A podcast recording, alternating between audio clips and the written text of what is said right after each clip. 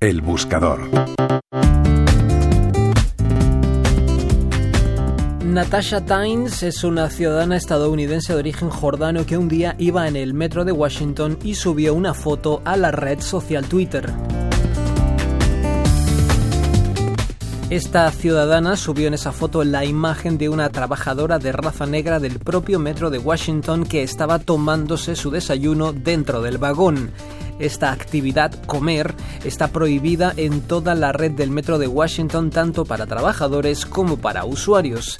El tweet de Natasha Tynes decía algo así como no era aceptable que alguien estuviera desayunando dentro del vagón y más si esa persona era una empleada del propio metro.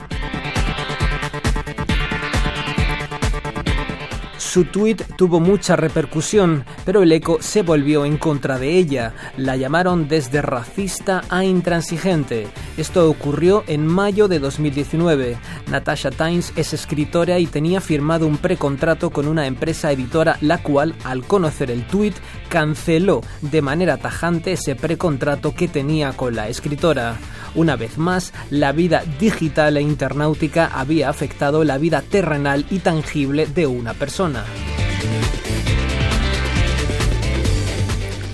La reputación de una persona había quedado mancillada por su comportamiento digital. La sospecha del racismo quedó flotando sobre la conducta de la escritora porque aquella trabajadora del metro era de raza negra.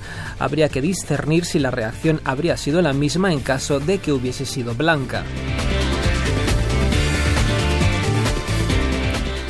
No parece demasiado correcto que la escritora subiese la foto de una persona que en ningún momento dio su autorización para ello. Si lo piensan, ambas reacciones van en la misma dirección.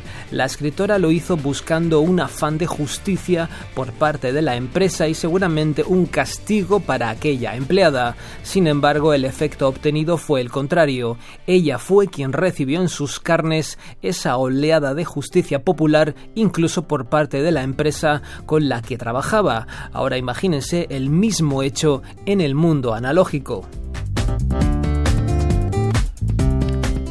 Imaginen que aquella escritora hubiese visto a esa empleada comiendo en el vagón y hubiese ido a poner una queja en un libro de reclamaciones. Le habrían dado una copia de aquella queja y se habría ido a su casa. Su compañía editora jamás se habría enterado de aquel suceso. Aparte, aquella escritora podría haberse retractado y haber retirado la queja.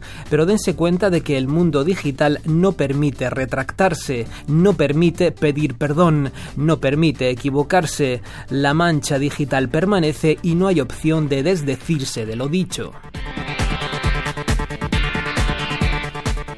Juan Pablo Arenas, Radio 5 Todo Noticias.